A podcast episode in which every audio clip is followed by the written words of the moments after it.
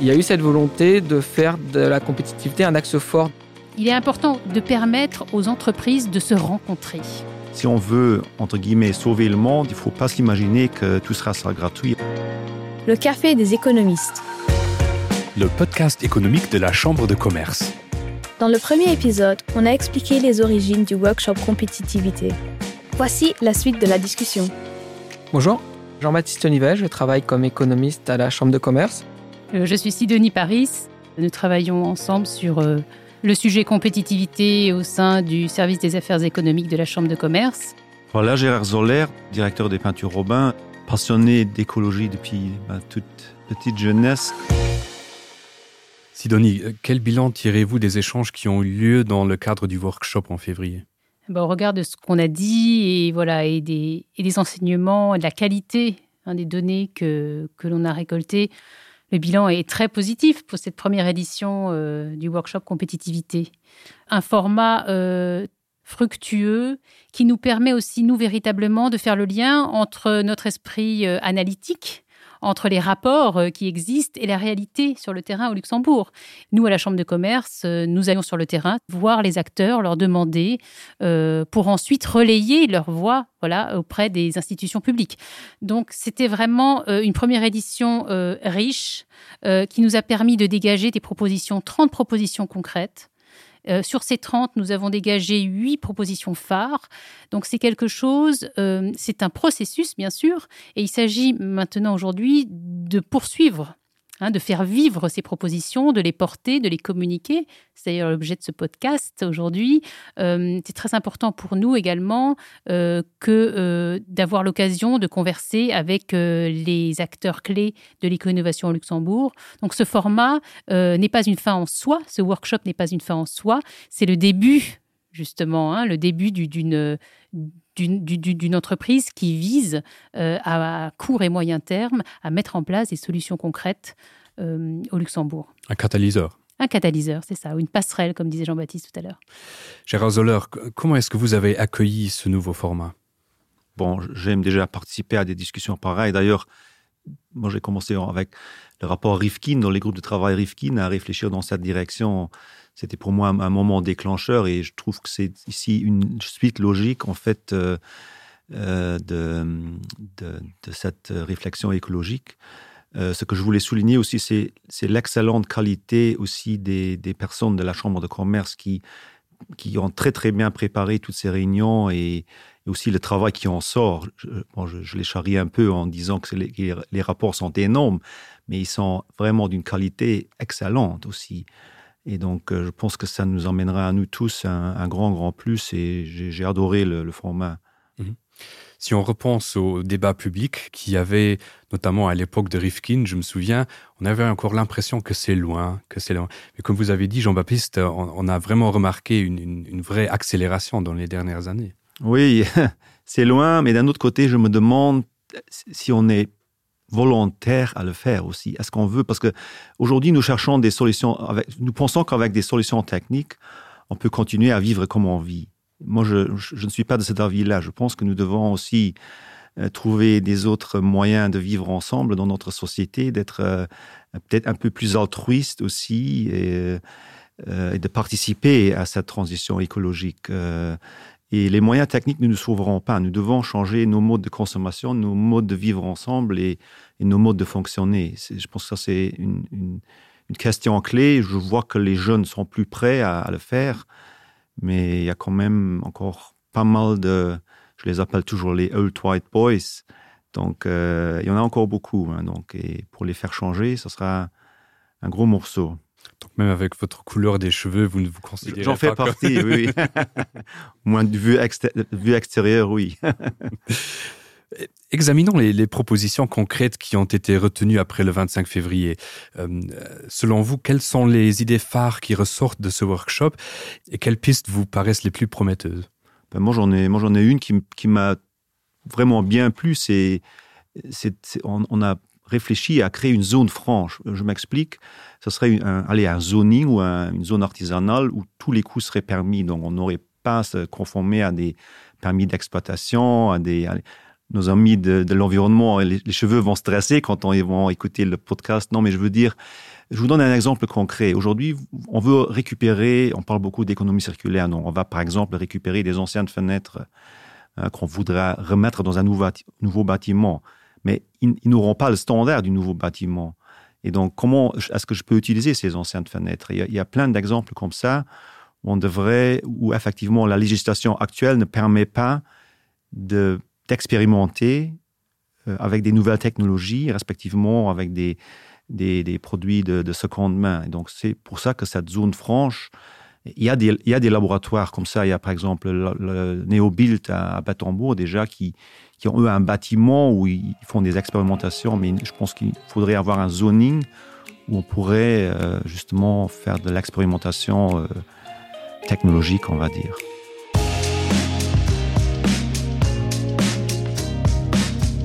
Le café des économistes. Alors moi je retiens plutôt l'approche par mission qu'on soutient. Ce qu'on s'est rendu compte, qu'on sait déjà un peu au Luxembourg, hein, mais ça a été vraiment confirmé par nos échanges, c'est que les entreprises notamment portent énormément de valeur à la proximité qu'il y a au Luxembourg et ils aiment énormément, ils trouvent que c'est très efficace de pouvoir très rapidement être en échange avec tel ministère sur un projet, d'avoir le contact. Et donc ça, c'est quelque chose qui fonctionne très très bien. Mais par contre, ce qui est beaucoup moins développé au Luxembourg, c'est des approches où euh, on repose un peu sur la euh, coopération et compétition, une sorte de coopétition. On essaye de faire euh, par le collectif ou par un appel à la meilleure solution à catalyser les énergies et faire apparaître les, meilleurs projets. Et, donc, nous, ce qu'on porte, c'est le fait d'avoir peut-être diffusé un peu cette logique d'approche par mission, c'est-à-dire qu'on se donne un objectif et que euh, les pouvoirs publics essayent de donner les moyens de répondre de la meilleure manière à cet objectif. Donc on en a cité quelques, et par exemple, un des objectifs, une mission qu'on a dit qui pourrait être intéressante, c'est de faire de la plateforme logistique luxembourgeoise, donc il y a un axe fort de, des secteurs prioritaires de développement au Luxembourg, avec euh, bah, l'aéroport, le, ce qu'il y a au niveau du, du rail, euh, d'en faire un modèle éco-innovant, et par ça, l'idée c'est de dire bah, comment est-ce qu'on peut motiver les énergies? Et donc au niveau recherche, qui existe assez peu aujourd'hui, c'est d'avoir avoir des appels communs où il y aurait à la fois le ministère de la Recherche, mais d'autres ministères, comme le ministère de l'Économie euh, ou le ministère des Infrastructures, qui peut être lié à, un projet lié à la logistique. Euh, aussi, d'avoir de, d'avoir des challenges, c'est-à-dire de dire, bah, euh, on donne, c'est ça, l'objectif, c'est d'essayer d'améliorer la performance éco-innovante de, de, la plateforme logistique. Et bah, amenez votre projet, soit tout seul, soit une entreprise luxembourgeoise avec un partenariat avec une entreprise en Suède. Amenez tous vos projets et on va donner euh, tant aux quatre meilleurs projets. Ce qui permettrait d'avoir notamment euh, bah, un impact compétitif dans les années à venir sur la plateforme logistique. Et on a développé aussi d'autres idées par rapport à ça, comme l'Innovation Lab, qui est quelque chose qui était dans, le, bah, dans la stratégie autrichienne. Et ça, qu'est-ce que c'est? Bah, C'est des groupes, de réflexion ouverts qui se réunissent à plusieurs reprises. Et on est encore dans le. On repart dans la coopération, dans d'essayer d'apporter des, des domaines d'expertise de partout. Donc on aurait à la fois des entreprises. Euh, euh, bien installés, des start qui peuvent être un peu plus éco-innovants sur un certain domaine, d'avoir apporté des nouvelles idées, ou des, universités, des, chercheurs. Donc euh, l'idée, c'est d'amener vraiment cette logique de dire on a un objectif et on se donne les moyens pour mobiliser les, énergies autour de ça et les, expertises. Oui, une idée aussi euh, phare serait, j'en parlais brillamment tout à l'heure, de, de, de, fonder un, club ou un lieu de rencontre entre éco-innovateurs. Euh, ça permettrait déjà d'avoir des échanges réguliers euh, sur des thématiques phares. Donc chaque rencontre voilà, pourrait faire l'objet d'une thématique transverse avec un intervenant expert du sujet qui serait présent pour informer et également pour encourager les échanges entre, les, entre les entreprises, donc plus ou moins avancées sur, sur le sujet de l'éco-innovation. Alors, comment, comme cela se fait déjà euh, sur le thème de l'innovation au sein du, LOIC, donc je parlais également tout à l'heure, euh, il y aurait une mise en relation en fait des membres du club, ceux en quête de solutions éco-innovantes, et euh, avec les startups qui peuvent dans certains cas apporter des solutions. Ce serait un échange gagnant-gagnant, win-win. également, l'idée serait d'ouvrir ce, club ou ce, ce, groupe très largement aux PME, alors oui, il leur faudrait un peu de temps, n'est-ce pas, Monsieur Zoller, pour venir à ces, à, ces rencontres. C'est un défi. Et au moins, les inviter les, les PME, inviter également les acteurs de la grande région.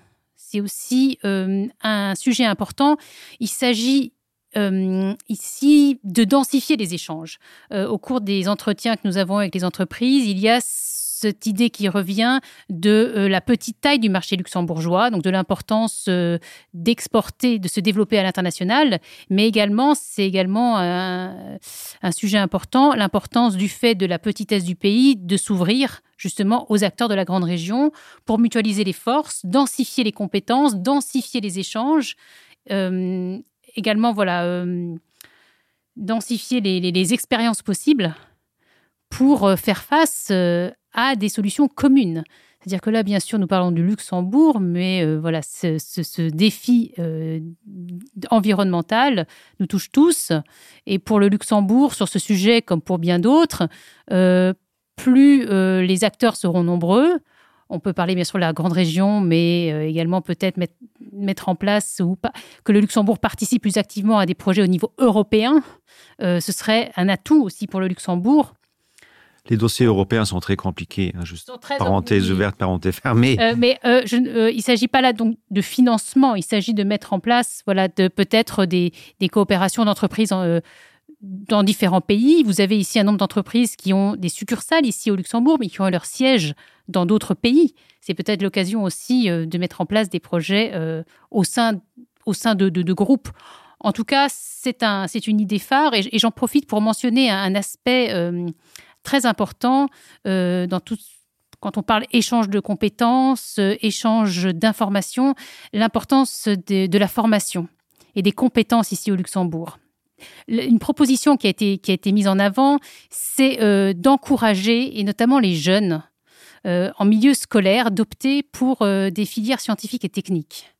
Nous avons ici un manque, ce n'est pas spécifique au Luxembourg, mais de jeunes qui s'intéressent à ces filières et euh, des idées, une idée concrète pourrait être euh, de euh, d'informer les lycéens sur ces filières, notamment au travers de l'orientation professionnelle, de les informer sur, sur, sur, sur, sur, ces, sur ces métiers, sur, sur les débouchés, d'organiser des visites d'entreprise mais également euh, au, au, sein d'un établissement scolaire, d'organiser des visites de l'installation de chauffage euh, de l'école ou euh, d'organiser des excursions dans des parcs naturels pour sensibiliser déjà les jeunes sur ces problématiques environnementales et leur montrer que ces problématiques les touchent aussi directement à titre personnel et peut leur permettre d'accéder à une vie professionnelle enrichissante et épanouissante. Euh, donc les, compétences, quand on parle compétences, on parle bien sûr de développement des compétences en interne au niveau national, mais également attraction des talents. Euh, donc c'est un sujet également phare euh, pour le Luxembourg notamment, petit pays dont l'économie repose en grande partie sur l'apport des talents étrangers. Et on a là également un retour d'expérience des entreprises qui nous alertent sur des difficultés croissantes pour trouver les profils dont elles ont besoin.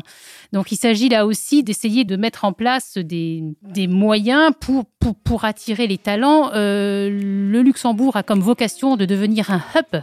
Euh, voilà, dans, dans, tout ce qui est technologie euh, IT environnementale. on peut parler aussi du, de, de, la, de la marque Luxembourg. Il y a aussi peut-être une réflexion à mener sur ce sujet-là.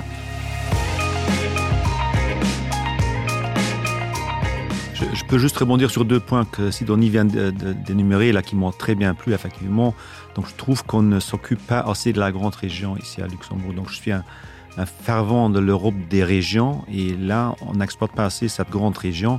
Je sais, il y a les freins, la fiscalité, euh, euh, et tout ça, euh, donc, qui, est une problématique, mais on devrait s'y attaquer et, plus croiser ce, potentiel de la grande région pour les sociétés, mais aussi pour la main-d'œuvre, bien sûr, les ressources. Et deuxième point, ressources, c'est un. on ne voulait pas en parler aujourd'hui, je pense, mais c'est quand même un, problème qui nous préoccupe tous les jours. C'est aussi le gap entre le service public et le service privé. Donc, nous avons vraiment du mal à fidéliser des jeunes gens chez, dans nos sociétés privées parce que l'attractivité du secteur public est quand même au niveau financier euh, très élevé.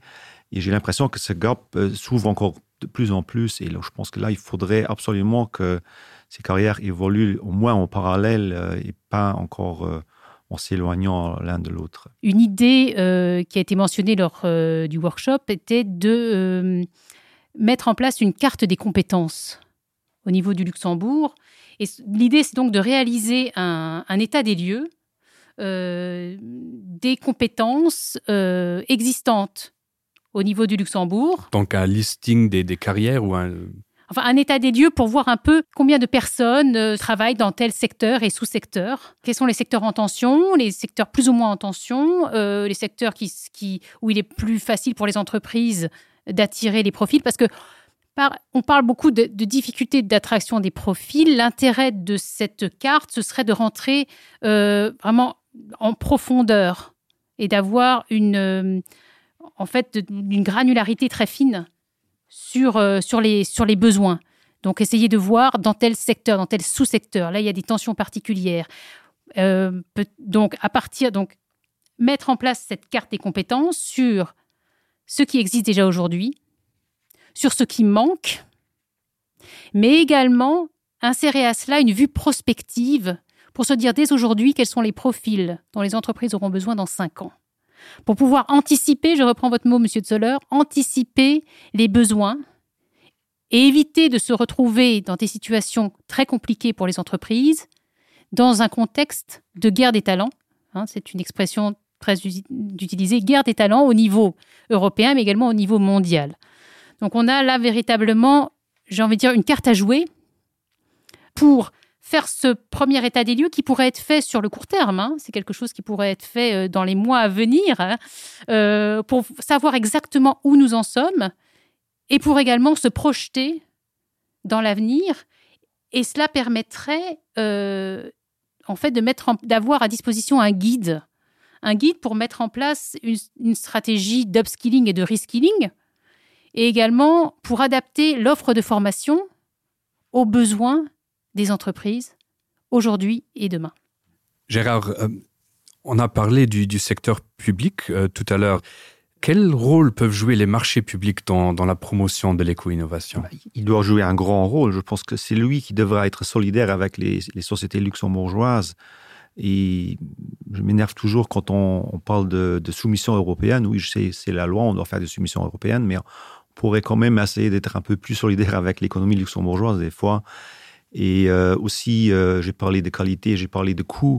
Donc, je pense que l'État pourrait être le, le, allez, le premier utilisateur d'un nouveau produit qui n'est peut-être pas à la hauteur des attentes des autres consommateurs. Respectivement, l'État devrait aussi être prêt à payer un peu plus pour un, une, nouvelle matière première, justement, pour, pour la lancer. Bon, maintenant, euh, l'État, c'est compliqué. Hein. Donc, souvent, euh, la direction va encore dire oui, on veut, mais les, décideurs qui sont à la base, ils auront, ils prendront d'autres choix et ce n'est pas toujours contrôlable tout ça. Donc c'est ça qui, qui me déçoit des fois euh, que la solidarité n'y est pas toujours. Jean-Baptiste, vous avez découvert que l'innovation environnementale pourrait profiter d'une démocratisation et de manière générale évoluer encore mieux avec un esprit de collaboration. Expliquez-nous comment des concepts comme des hackathons des bootcamps euh, pourraient aider à, à atteindre cet objectif Euh, le hackathon est un peu dans la logique des missions qu'on avait évoquées, donc comment répondre à une problématique. Et là, l'idée, c'est vraiment de, sur un temps très court, de réunir plein de personnes, par exemple pendant 48 heures. C'est inspiré de ce qui existe dans l'informatique. Par exemple, on demande aux gens de dire, euh, on réunit euh, plein de jeunes. Euh, jeunes ou moins jeunes programmateurs et ils ont 48 heures pour faire un, un jeu vidéo généralement sans avoir le temps de dormir ou de, de manger. Donc peut-être sans aller jusque là l'idée ce serait de réunir des, des ingénieurs en matière environnementale des chercheurs euh, des gens du marketing aussi et qui pourraient essayer de développer chacun chaque petit groupe sa solution qui pourrait une ou deux euh, être prise de manière plus euh, économique ensuite dans, dans un vrai modèle économique. Euh, les bootcamps on revient sur la question des compétences en fait c'est de pareil sur un temps assez court, mais là, on est vraiment sur former des gens, de, donner une thématique ou d'avoir une, un domaine d'expertise et de réunir les gens pendant, pareil, deux jours, trois jours pour vraiment euh, gagner en compétences.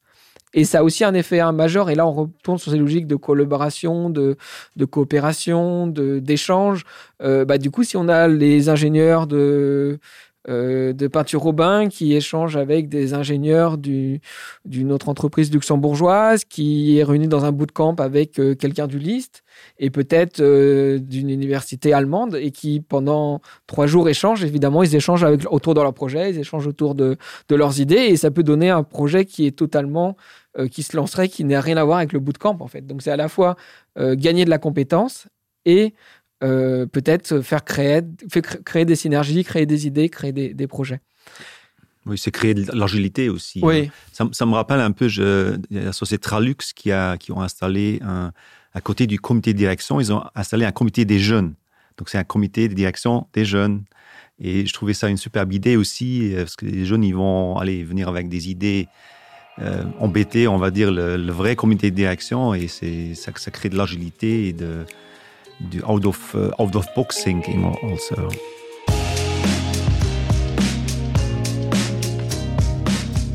Et ça, c'est ressorti plusieurs fois maintenant dans la conversation, c'est les échanges. Hein. C'est très important. Et le out of the box, c'est aussi quelque chose qui est important qu'on n'avait pas évoqué, de, de, réfléchir un peu à côté de ce qu'on réfléchit habituellement. Et peut-être la dernière idée à mettre en avant, c'est donc euh, il y a aussi de, tout ce qui est éco-innovation demande de connaître. En fait, on est sur des, de l'éco-technologie, sur des choses qui sont à la fois de pointe et très concrètes et qui ne sont pas forcément connues par toutes les entreprises, notamment les dernières avancées. Et donc euh, il y avait une autre, euh, un autre concept qui est de vraiment de faire de la veille on passe de la veille technologique, et notamment à des objectifs de luxe innovation euh, pour les prochaines années, de développer beaucoup de, veille technologique, à l'information technologique. Et par exemple, euh, juste organiser des petits déjeuners avec un expert euh, luxembourgeois, étranger, pendant deux heures. C'est des formules qui peuvent intéresser à la fois les dirigeants d'entreprise, les ingénieurs qui sont présents dans les entreprises luxembourgeoises, pour vraiment diffuser bah, tel, technologie qui vient d'être inventée et qui pourrait être intéressante pour euh, euh, bah, faire une transition environnementale de telle production. Euh, on ne l'a pas cité ici, mais un point important et qui a été cité, lors du workshop, c'est tout ce qui est suivi. Parce que pour pouvoir innover en matière environnementale, il faut savoir combien on consomme aujourd'hui.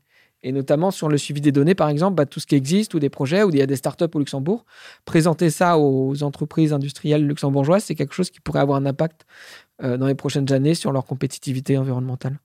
Euh, enfin, juste pour finir, là, on est sur l'approche vraiment euh, bah, top-bottom. On, on donne de l'information, on crée de l'échange.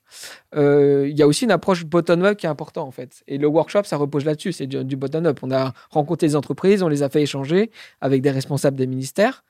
C'est aussi ce que prône un peu le rapport d'avoir des approches bottom-up et notamment par exemple sur définir des nouvelles euh, feuilles de route, comme il y a pas mal de feuilles de route très ambitieuses au niveau du Luxembourg en économie, circulaire, en hydrogène, et peut-être que définir des nouvelles feuilles de route, ça pourrait être euh, selon des approches de rencontres, d'enquêtes auprès de tous les acteurs économiques présents.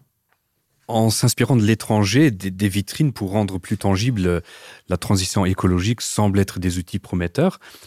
Pourquoi? Et peut-être de, manière concrète, comment mettre cela en musique maintenant au Luxembourg? Alors, on revient un peu sur ce concept de, guerre économique de la compétitivité, en fait, et de gain de part de marché. Et c'est vrai que souvent, les stratégies, ce qui est mis en place au niveau d'autres pays euh, en termes d'éco-innovation ou d'éco-technologie, c'est des stratégies à l'export, des stratégies de développer à l'international euh, leurs entreprises et les meilleurs projets euh, éco-innovants qui sont développés, les prototypes. Donc c'est un point qui est important. Et là, on s'inspire notamment du Danemark, où il y a à la fois des sites internet qui présentent tout ce qui est mis en place et une euh, House of Green, donc un lieu euh, concret où les gens peuvent venir voir ce qui est fait par les entreprises danoises en termes d'écotechnologie. Et ça permet notamment au Danemark ou à d'autres pays de se présenter en apporteur de solutions. Et ça va totalement avec l'ambition très forte du Luxembourg aujourd'hui qui veut se présenter en laboratoire de la transition écologique. Donc laboratoire sur place de ce qui est mis en place sur le territoire, mais laboratoire aussi dans ce que les entreprises peuvent développer. Et donc, euh, la, vision, c'est celle-là, c'est de se présenter en apporteur de solutions. Ça peut la prendre la forme à la fois d'un site internet, comme on a dit, où, euh, sont présentés les meilleurs projets luxembourgeois, à, la fois en termes de recherche ou portés par des entreprises, mais aussi sur des lieux concrets, comme par exemple des tours de présenter à des personnes euh, d'autres pays, des entreprises qui cherchent euh, des apporteurs de solutions ou d'autres pays qui cherchent des éco-innovations, des éco-technologies, de visiter quelques entreprises luxembourgeois avec leurs projets. Et, là, euh, bah, il y a une partie du travail qui est à la fois déjà fait et malheureux. On, a un épisode un peu malheureux, c'est qu'on a un site déjà qui existe, qui est let'sgreen.lu, mais qui n'a pas été développé assez, où les moyens n'ont pas été mis pour que ce soit une réussite. Et donc, on propose déjà de, bah, de reprendre ce site, qui a un nom qui est très efficace, pour pouvoir euh, présenter bah, ce qui se fait de mieux au Luxembourg en matière d'éco-technologie. Et la logique étant que bah, plus on va présenter des choses et plus il y aura d'éco-innovation, plus il y aura de, une vitrine importante des éco-innovations luxembourgeoises dans les années à venir. On vient maintenant un peu aux conclusions à tirer de, ce premier workshop. Euh, Gérard Zoller, quelle serait l'ambition pour le Luxembourg d'ici 2030 euh, Quelle est donc l'ambition que se sont donnés les acteurs de l'éco-innovation présents lors de ce workshop? Ben, Je vais dire, I have a dream. On va, on commencer comme ça. Non, moi, je dirais pour, pour ma société à moi-même, Peinture Robin, j'aimerais qu'on soit vraiment 100% basé euh, matière première biosourcée. Donc, ça, c'est un. L'ambition pour le Luxembourg, j'espère qu'on aura une économie qui sera découplée de la croissance. Maintenant, on cherche ça depuis très très longtemps et on, on enveloppe le, mot durable avec plein d'adjectifs, euh, mais on, ou la croissance avec plein d'adjectifs, mais on n'y arrive pas. Mais je pense qu'il faudra surtout changer notre manière de consommer et, notre manière de vivre et, donner chacun du sien. Sidonie, le premier cycle du workshop a montré l'importance de ce travail de synthèse pour clairement identifier les pistes à suivre dans un domaine qui est souvent difficile à cerner. Quelles seront les prochaines étapes et comment les propositions retenues seront-elles concrètement mises en place? Oui, les réflexions qui ont été menées euh, lors de ce premier cycle constituent une première étape, n'est-ce pas, et qui sont amenées à évoluer avec le temps, donc en fonction euh, du degré d'implication des acteurs hein, de l'écosystème euh, d'éco-innovation au Luxembourg. La réussite de ce projet repose sur deux piliers euh, complémentaires. Le premier pilier, il s'agit de, l'investissement des pouvoirs publics. Euh, L'investissement absolument, euh, central, euh, complété par les initiatives du secteur privé. Hein, D'où l'importance de la coopération entre, entre ces deux piliers. Euh, pour ce qui est du secteur privé, il nous apparaît essentiel que les entreprises moteurs, les entreprises euh, qui ont déjà de l'expérience dans le domaine euh, de l'éco-innovation euh, portent le projet. Euh, notamment, euh, on pourrait imaginer euh, des financements de, programmes, par exemple, par ces entreprises de type hackathon ou de type challenge, qui porteraient sur des, technologies qui ont un impact positif pour ces entreprises. Donc en fait, ce serait, ce des, grands événements qui seraient destinés à des acteurs privés, également à des acteurs de la recherche, et qui permettraient d'apporter des solutions aux défis que rencontrent euh, ces leaders de, dans le domaine de l'éco-innovation. Donc il y, a, deux piliers, le pilier donc public, le pilier privé, et la Chambre de commerce qui agit comme porte-parole, comme passerelle, euh, donc comme porte-parole des réflexions euh, menées auprès des instances de décision publique. Et donc, je dirais que c'est un peu la responsabilité de chacun d'entre nous de, faire vivre ce projet. Euh, on parlait d'échange tout à l'heure. Euh, on voit là trois piliers absolus. Je parlais bien sûr du, pilier public et du pilier privé. Euh, également la, Chambre de commerce en tant que porte-parole des entreprises. Il s'agit pour la Chambre de commerce de, coordonner, de faire vivre ces idées, tout en bénéficiant voilà, d'un appui public et d'initiatives fortes de la part des entreprises. Le Café des économistes, un podcast de la Chambre de commerce en collaboration avec le Lutzberg Journal.